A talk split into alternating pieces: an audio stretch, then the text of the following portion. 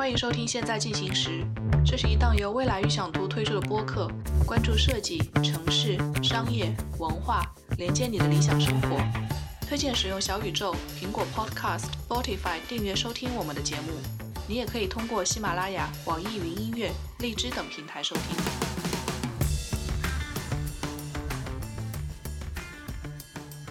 Hello，大家好，欢迎收听未来预想图的播客《现在进行时》。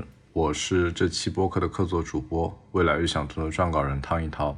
这期播客有些特殊，是我们年末特辑的第五弹。我们向团队的成员征集了2020年打动他们的声音，在后期编辑的时候，这些声音也同样打动了我。希望你在听完这期播客后，也能有和我相似的感受。第一段声音来自刘迪星，东京。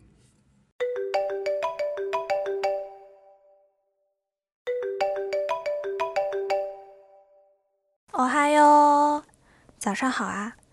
东京时间上午八点半，这一段声音会准时在我的生活里响起。对我而言，早起并不是一件太容易的事情。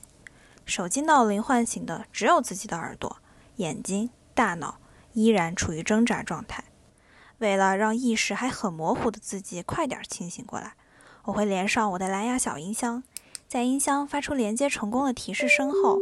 再打开一期播客，耳朵听着播客里的对话，大脑也渐渐被这些声音慢慢唤醒，然后再一鼓作气掀开被子，打开窗户，感受一下今日份的新鲜空气和气温。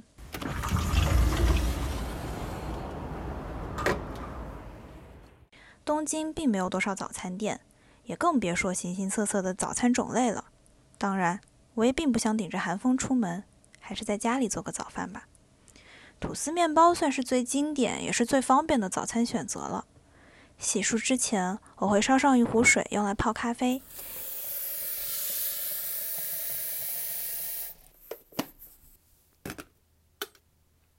给我的烤盘包上铝箔纸，放上两片面包，然后把它们扔进烤箱里。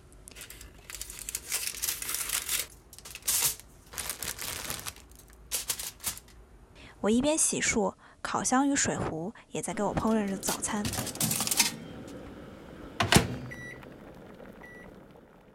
当然，为了保证营养均衡且吃饱，时间允许的情况下，我还会给自己煎个鸡蛋。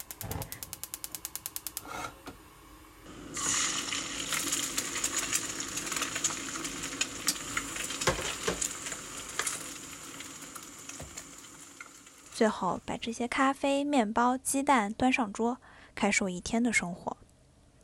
今年在东京独居的日子里，眼睛能通过太阳光照进房间的角度来感知时间的变化，但在声音上，周围大部分时间都是安静无声的。日常生活对于我而言，仿佛减少了一个感知维度，所以早上这一连串而又琐碎的声音，在我的生活里寻常却又打动人，寻常到它的出现已经成为我每天的习惯。而打动我的地方在于，它是生活带给我的一个信号，那就是新的一天从现在开始啦。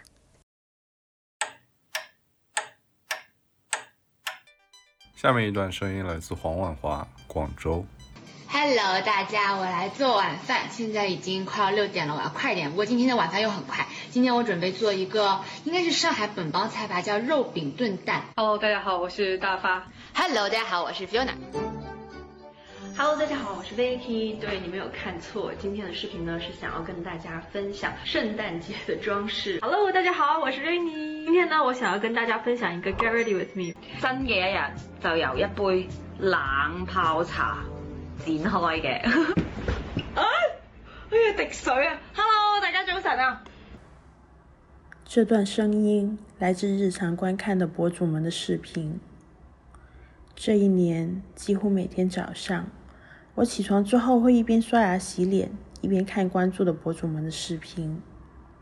今年的疫情有点被动，有点慌张，而看着住在世界各地的他们每天的生活状况，同样面对疫情带来的影响，面对突然改变的工作状态，面对生活上采购的不便利和其他各种突如其来的事情，感觉我和他们之间有一种新的连接在产生。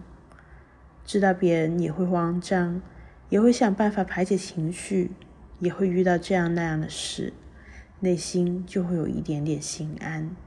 原来也不止自己在孤独面对这一切呢。而每天观看视频就像一个小闹钟，嗯，也像是一个小约定，提醒自己新的一天要开始了。我特别喜欢博主们视频开头那句 “Hello，大家，Hello，今天要开始了呀，Hello，今年也快要结束了呢，Hello，二零二一也不远了呀。”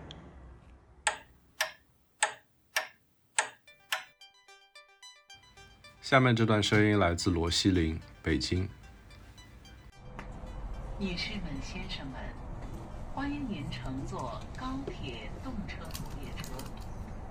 我代表动车组全体乘务人员向您问好，祝您旅行愉快。列车运行前方到城市大连北站。从大连出差回来的高铁上录了一小段音频。工作日早上的高铁，除了我以外，周围也基本都是敲电脑或者打工作电话的人，仿佛身处一个共享办公空间。只不过它正在快速的移动。放下小餐桌，摆上沿路买的咖啡或者豆浆，低头插上电源，打开电脑，同时开启手机热点，连上公司 VPN，接着开始麻溜打字，认真的如同假期即将结束，正在补作业的孩子。记得知乎上有条提问：在高铁上工作是种什么体验？下面一条回答：首先，高铁不是为了上班通勤而发明的。另一条回答：大概十三四年前吧，还没有城际高铁，爸爸每天开车往返天津、北京上下班，下班回到家之后还会给我和妈妈做饭。我爱爸爸。下面这段声音来自杨舒涵，金华。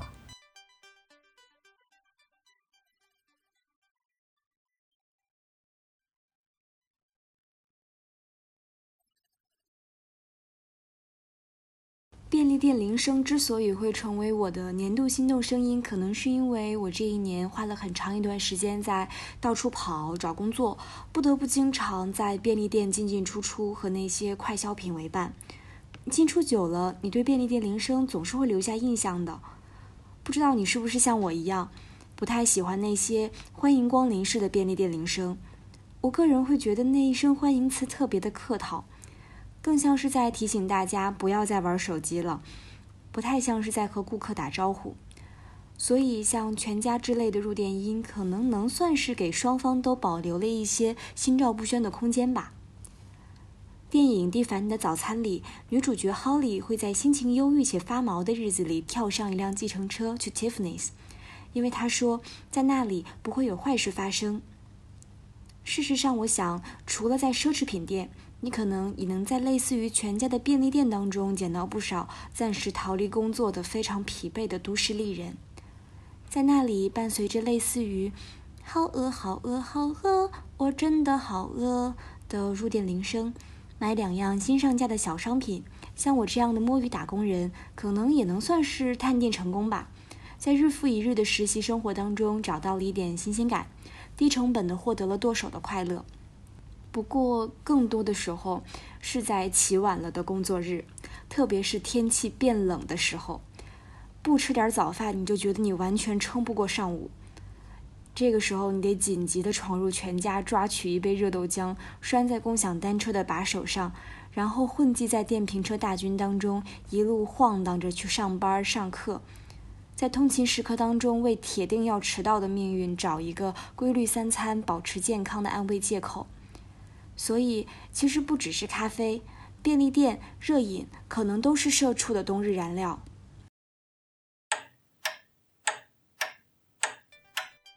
下面这段声音来自林巡广州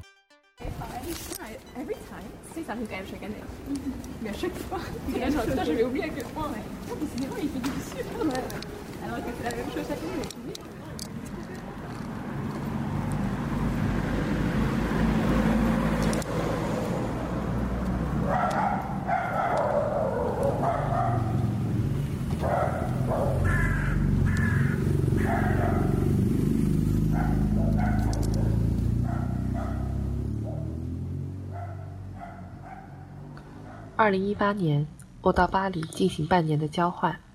这段录音是我刚来不到一个月的时候走在街上时录的。听不懂的法语对话，轮胎摩擦着飞驰而过，远处的狗吠，头顶的乌鸦呱呱叫，急匆匆的脚步。每当我独自出门，就会被这些声音包围着。它们不是坚实的盾牌，而是不停在我耳边敲响的警钟，一遍遍地提醒我。你在别的国家、别人的地盘上，你要注意安全，耳听八方，眼观四路。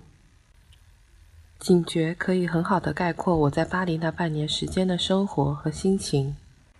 警觉其实是个中性词，每天听到这些声音，除了让我一出门就像全身毛都竖起来、眼睛瞪得巨大的小猫外，还都真切地督促我每天好好学习、认真做饭、锻炼。在巴黎的时间也可以说是我这几年来过得最充实的。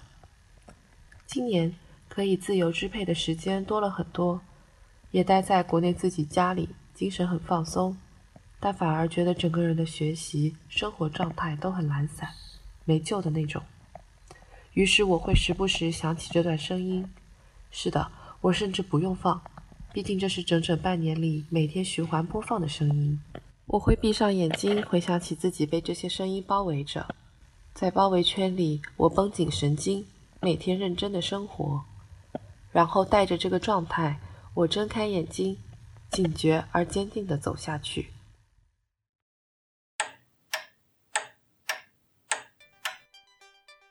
接下来这段声音来自侯俊，北京。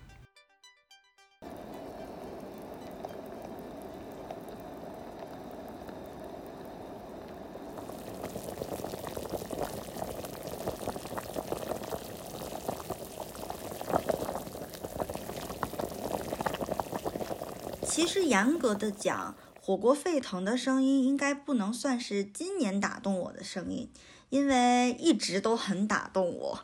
我在国外待了将近五年，然后火锅对我来说意味着很多事情，嗯，比如说想家，比如说团圆，然后对我来讲更重要的意义就是日常吧，因为我是一个火锅重度爱好者，每次朋友约我吃饭，问我想吃什么。十次里面大概有十次我会说火锅，然后每次不知道吃什么的时候，我也会说那就吃火锅吧，因为我是北方人，从小吃涮羊肉长大，小时候吃的都是铜锅涮肉，就是那种实实在在的炭火涮肉。现在不知道是什么原因，可能是为了安全，也可能是为了环保，就很多地方已经把那种铜锅改成了炉灶上面放一个铜锅。然后，但嗯，怎么说呢？涮肉嘛，永远都是好吃的，只要有麻酱蘸料，然后有一桌子肉，当然如果有糖蒜、麻酱烧饼，最后再下点杂面，那就真的齐活了。嗯，涮羊肉嘛，我觉得一定要在国内吃才够地道。但是麻辣火锅就是真的不一样了，只要有火锅底料，我觉得走到哪儿都不会挨饿。还可以大摆宴席，请朋友来吃饭。我记得有一句话叫“举箸思无鼠”，就是说一个人每天都想吃川渝的那种食物嘛。我觉得就是说的我呀，我每天都想吃火锅，真的一点都不夸张。反正我的胃是这么告诉我的，至少精神上我应该是个川渝人吧。而且火锅底料对我这样既不太会做饭，然后又是中国味。然后又很嗯川渝灵魂的人来说，应该是一个生活必需品，因为毕竟火锅底料其实可以煮一切嘛。每次回国的保留节目之一就是买大量的火锅底料，然后我的行李箱里真的什么都可以不带，但是必须要带火锅底料。今年的话，在国内的时间更长，然后就不用千里迢迢的运火锅底料了，就很方便。嗯，跟我爸妈呢，大概有十年没有这么长期的一起共处一室了。然后疫情以来，感觉之前缺失的很多东西被一气儿补齐了。因为出去吃火锅，现在这个情况还不是很方便，然后会有一些担忧嘛，所以跟爸妈在家吃火锅的频率就比较高。然后也不需要很多很昂贵的食材，然后就能吃到小时候的味道。然后跟爸妈吃火锅的时候聊天也非常开心，国沸腾的声音也从来没有变过呀，里面就是小时候的回忆，还能想起爸妈年轻时候的样子。下面这段声音来自乔卫，东京。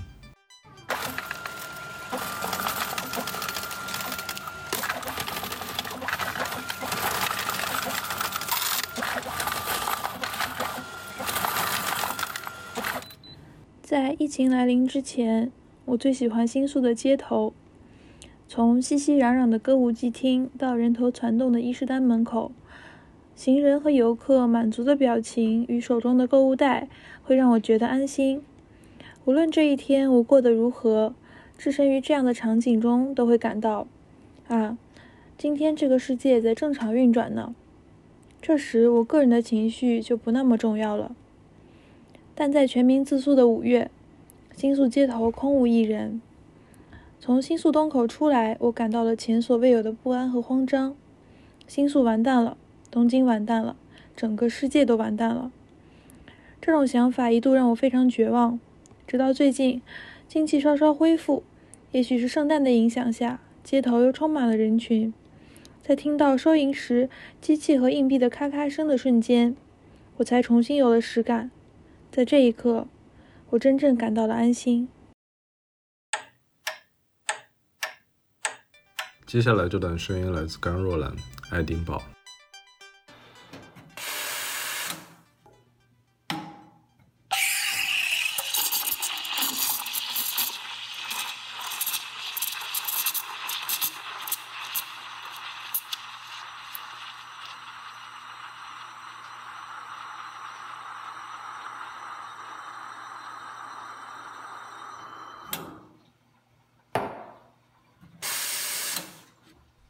我已经记不清这是第几次来到这家咖啡厅。每次除了迷恋咖啡的味道，我还期待着打奶泡的声音。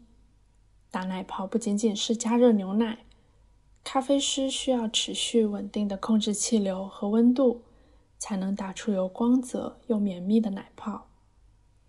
听声音是判断奶泡好坏的绝佳方法。滋滋两声是牛奶注入灵魂的时刻。同时，他也在告诉我，再过三十秒，就有一杯温暖而醇厚的咖啡在等着我了。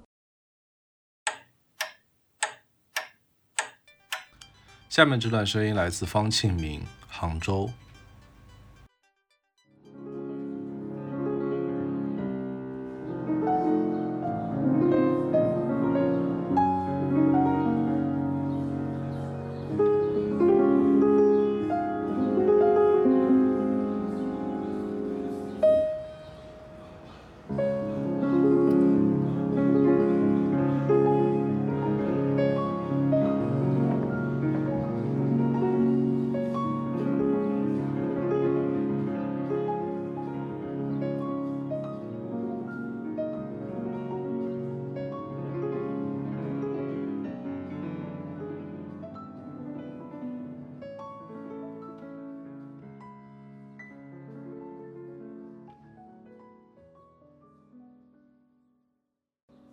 这段音乐是我躺在一架三角钢琴的底下录下来的。弹琴的人叫 Colin Huggins，是一名纽约的街头艺人。之前我写了一篇关于他的稿件，因为世界上街头艺人很多，但在公园里弹奏三角钢琴，还喜欢邀请听众躺在琴底的，可能只有他一个人。当时我视频采访了他，并和他约好，等疫情缓和了，就去公园里听他弹琴。结果没想到疫情迟迟没有好转的迹象，我自己却猝不及防的要回国了。在回国前一天，我特意和他见了一面，参观了他的小公寓，以及疫情期间临时存放钢琴的据点。在他公寓的书架上堆满了各种路人留下来的小纸片，其中有真诚的感谢、醉醺醺的即兴诗歌、画风各异的手绘，甚至是毫不遮掩的差评。Colin 他照单全收。我告诉他我要离开纽约了，于是他热心地花了近一个小时，支棱起他那架笨重的三角钢琴，弹了三首曲子作为送别的礼物。第一首传达了他对当下混乱世界的失望和困惑，第二首是他失落时的安慰，第三首是一场海边日出，也是我想和大家分享的一段。当时躺在琴底，确实能感受到音乐像水流一般从身体中穿过。相比于坐在音乐厅的听众席，这样零距离听到的音乐，好像真的会更加有力量一些。演奏是在一个开放式的餐厅里进行的。由于疫情期间禁止堂食，好心的老板把原本的堂食空间免费让给了 Colin，这样他可以少交一笔钢琴的仓储费用。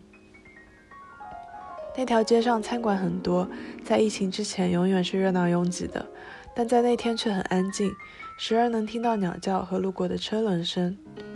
躺在井底的时候，我可以看到街对面吃了无数次的川菜馆，和某个朋友最后一次见面的韩国餐厅，心里想着明天自己就要离开这座城市了，心情百感交集。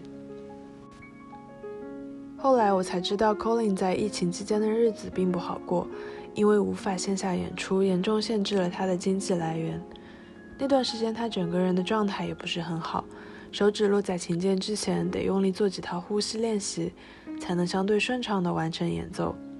所以我特别感谢那时候他能够接受我的采访，并特意为我弹奏曲子，给我留下了一份很美好的回忆。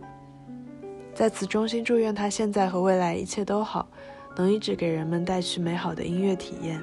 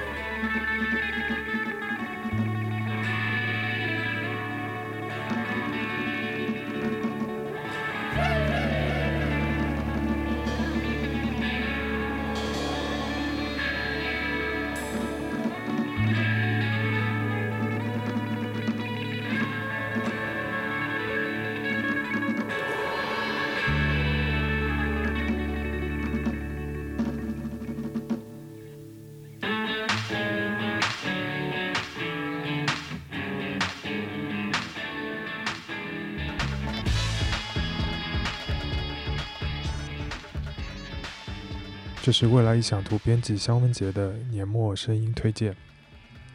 这首乐曲叫《Psycho No Sekai》，中文意思就是最强的世界。它是今年一月播出的电视动画《别对印象岩》出手的配乐。这是2020年我最喜欢的动画。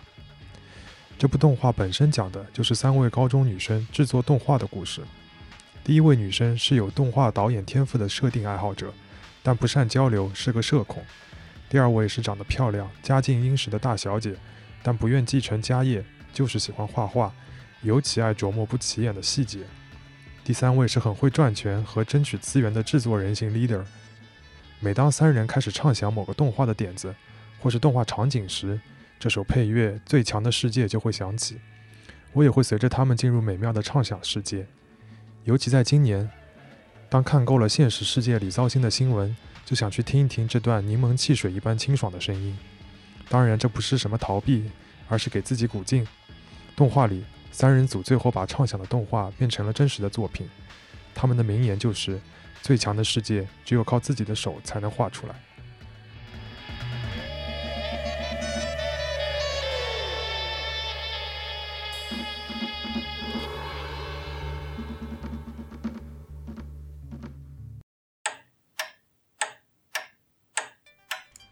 下面这段声音来自易小丹，杭州。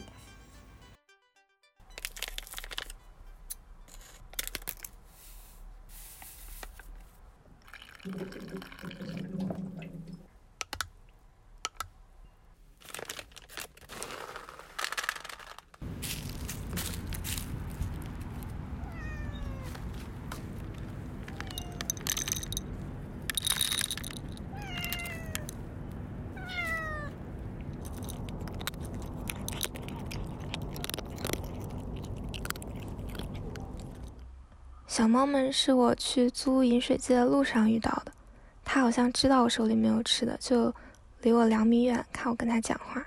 我跟他说我放一下东西就回来，回来给你带吃的。然后回来的时候他们还在那里。后来我每天下午都去找他们玩，其中有一只很贪吃，跟我就会更亲近一些。刚刚的音频是我每次出门前的准备工作：冲羊奶粉、倒猫粮，然后踩着落叶去放粮食。和原本比较警惕的、有一定距离感的小猫越来越亲近的过程，让我感觉很开心。希望可以顺利的在毕业之后把它们接走。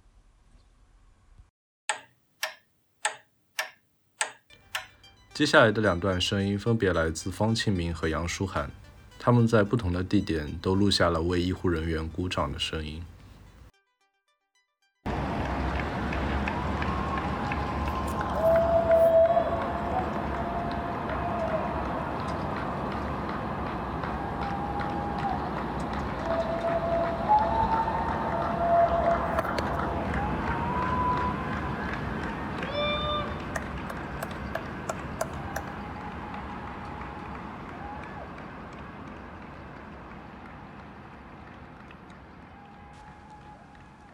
春天四五月的时候，我还在纽约过着漫长的居家隔离生活。那段日子里，我的晚餐或者下厨时间通常会伴随着一项纽约市民在疫情期间的每日例行活动。在每天傍晚七点整，所有人会一起打开窗户，鼓掌、欢呼、敲打锅碗瓢盆等等各种能发出声音的器物，为医务人员以及所有在一线抗击疫情的人们加油打气，同时也向他们致敬。这项活动在社交媒体上的话题叫做 “Clap because we care”，鼓掌因为我们关心。那段时间，由于人们彼此见不到面，声音确实变得重要了起来。虽然我在家里见不到发出这些声音的人们，但确实能感受到声音从四面八方的钢筋水泥建筑物中冒了出来，然后仿佛在空气中汇集成了一片热腾腾的隐形的云朵，给每一只听到这个声音的耳朵都注入了一丝力量。这种整座城市的人在同一分钟同时鼓掌的感觉非常奇妙。声音它明明看不见摸不着，却真实的传递了这座城市的人情味，以及一种微妙的默契和团结感。陌生人们仿佛在用这种形式互相提醒，我们在共同面对这份挑战，我们也在互相加油打气。后来我离开了纽约，不过我听说。在美国总统大选正式出结果的那一分钟，整座纽约城同时爆发了比这个喝彩活动还要响亮热烈的掌声和欢呼声。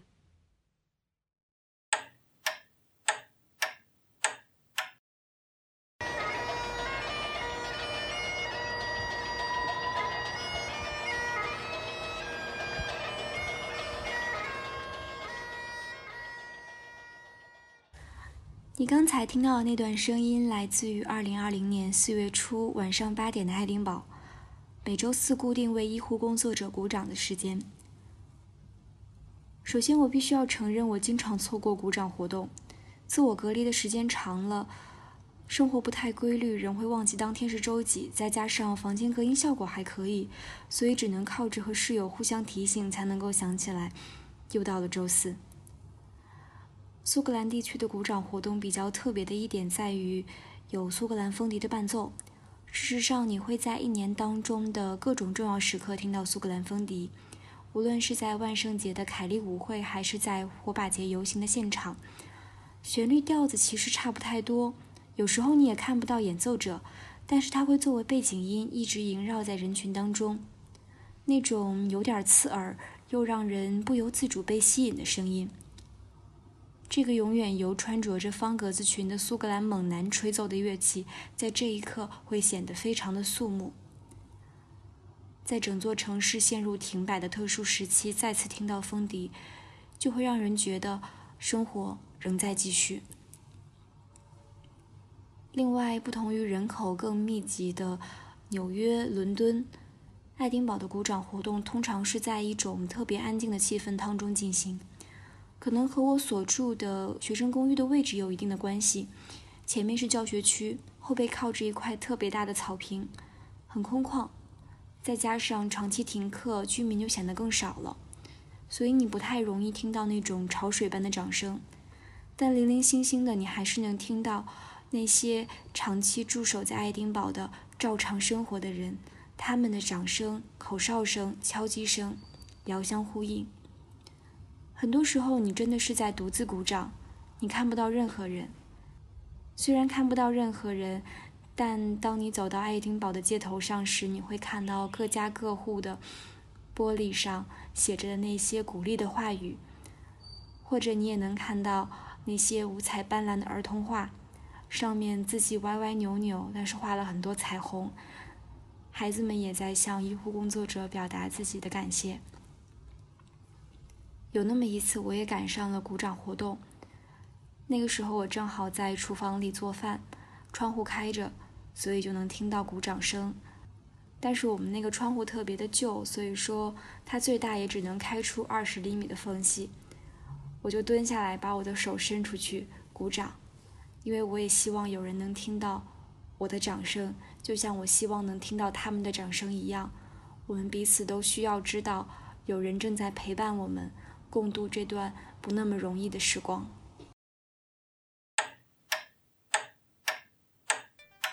下面的这段声音来自杜静草，上海。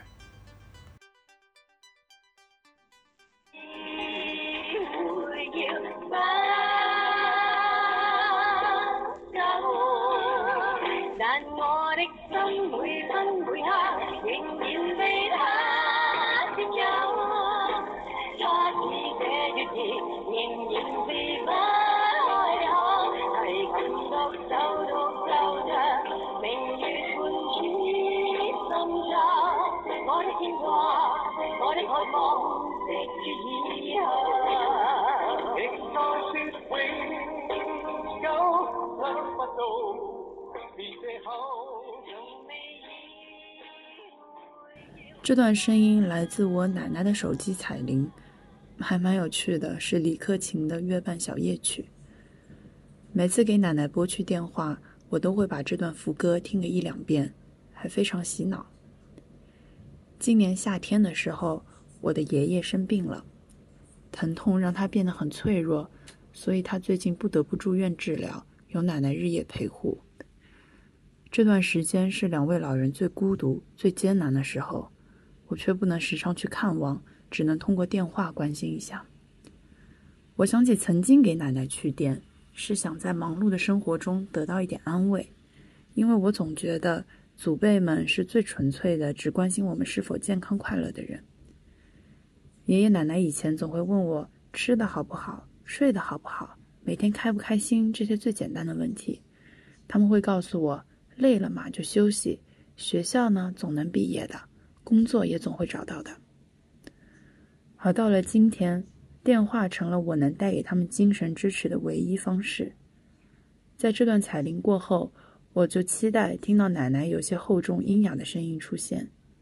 每次嘘寒问暖过后，奶奶总会说：“你也不用太记挂我们。”我想起来，好像每次和他们聊天的时候。我总是习惯的去分享自己取得了什么样的成绩，正在从事什么样的事业，以及生活中有什么样的趣事。这个宗族观念让我把自己的生活好像当成了他们生命的延续。我老觉得好像分享我自己的快乐能给他们带来一点欣慰的感情。可是有一天，我爸告诉我，人即使到了八九十岁，也不会丧失野心和自尊的。但凡是比他们年轻的人所做的事情，在他们看来都是积极的、充满活力的。他们羡慕，但自己却再也做不到了，所以其实不是很能够共享你的快乐，这是一件挺痛苦的事情。我才意识到，即使年迈是生理上的弱者，这些年老体衰的人也从来不是需要被大家滥施孝心的群体。自从爷爷生病以来。衰老、离别、迭代、时间、生活的意义这些话题忽然离我很近，而在这些宏观问题之下，关于人的尊严、人在生命过程中心态发生变化的问题，是需要同理心而不是同情心来对待的。因此，下一次和奶奶的通话，我想更多的听听他们想说什么，以及我是否真的关心和触及到了他们。正在收听这期节目的听众，我也祝福你们和你们的家人、朋友平安健康。在新的一年呢，能够多一些陪伴和理解。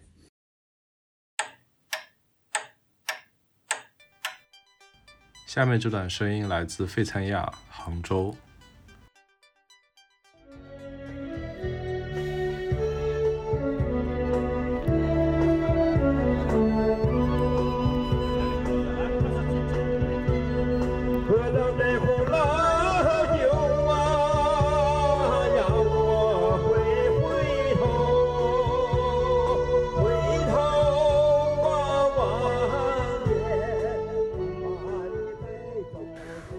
了新的住处之后，离江边很近，便常常在饭后去江边跑步。这段声音是在某天跑步时听到的，看起来像是一个老年人的音乐团队。他们搭好音响，摆好曲谱后才开始演奏，歌声在黑夜里尤其的响亮。我听到的时候有些意外，突然觉得2020年好像很久没有出现过这样充满生活气息的声音了。我就在那里。听完了整首歌，虽然只是路边的公众场所和移动音响，歌声里甚至带着路人的说话声音，但是真的让人快乐。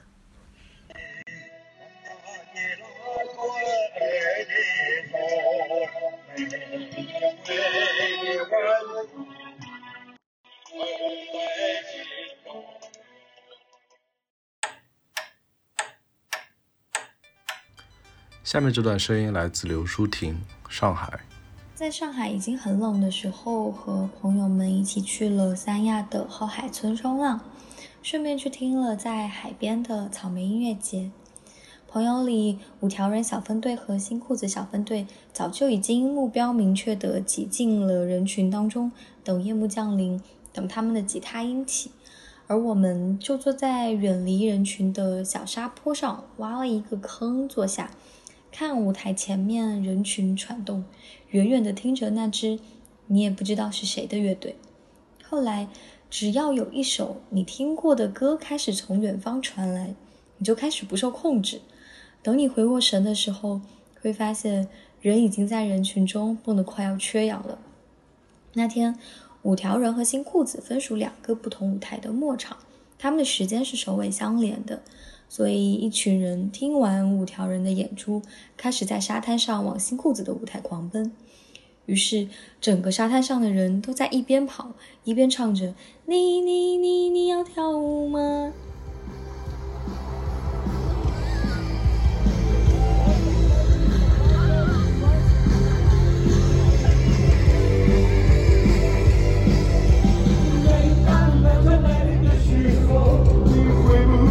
我相信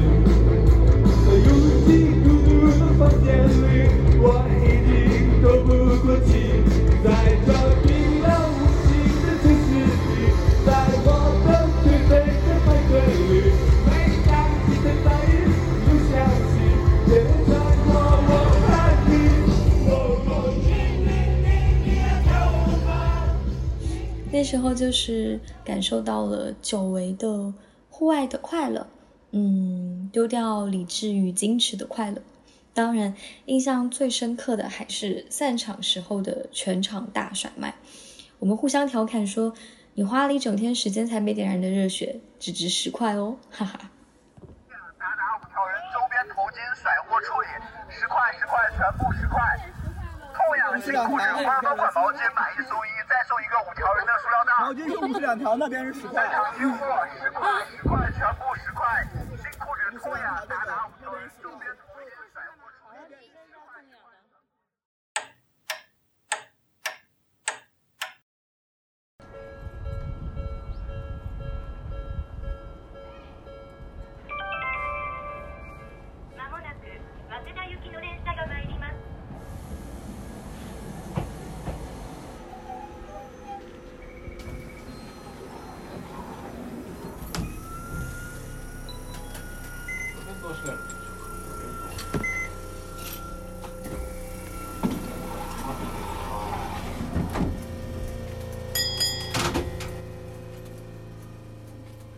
大家好，我是 base 在东京的中央谷。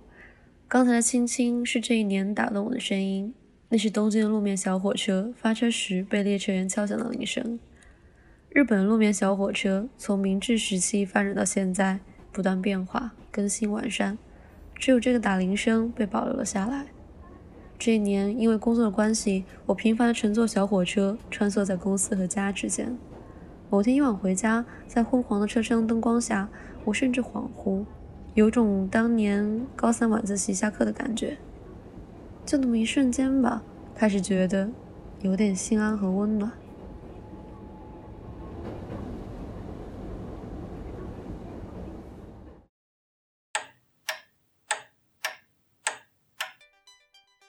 下面这段声音来自邢梦妮，上海。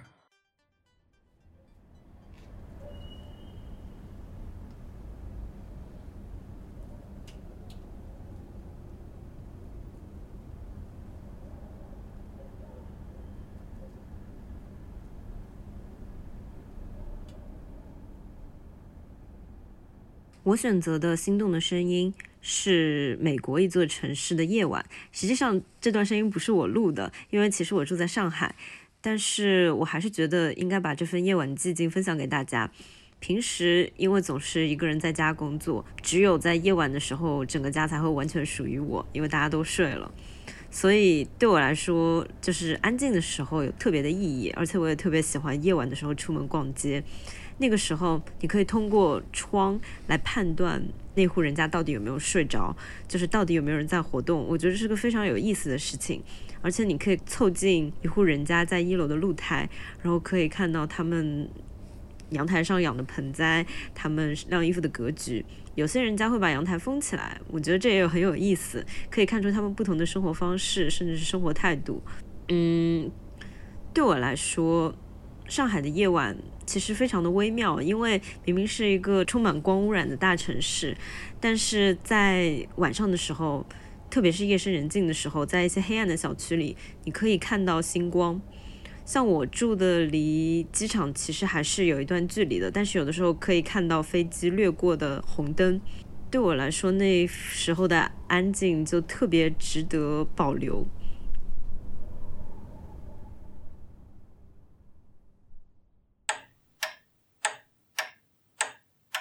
我是未来与想图的董思哲，想和大家分享的这段声音呢，来自我非常喜欢的乐队网文乐队的现场。网文是一支来自大连的后摇乐队，他们在今年发布了一张新专辑，叫《十万个为什么》，也办了一系列相应的巡演。今年十一月的时候，他们的巡演来到了上海，那我当然也不会错过。想和大家分享的这首歌呢，并不是来自。他们的新专辑，而是出自他们在二零一六年发布的一张专辑《岁月鸿沟》。那这首歌叫《二十一世纪不是症》。这首歌我觉得是非常可以代表网文乐队的一首歌。这首歌有很多细节，它的编曲也非常大气，甚至有一些史诗感。听到这首歌，就会让我想到他们来自的地方——北方的城市大连。然后我自己也是北方人嘛，听到这首歌的时候，就会想到北方的空气、北方的风、北方的山脉以及北方的大海。但是你在手机里用音乐播放器、用耳机听，和你到现场听是完全不同的感受。在现场的话，你能浸泡在他们细节非常充足的声音里面，并且配合着现场的灯光设计。会有一种完全不同的体验，所以想把这段现场分享给大家。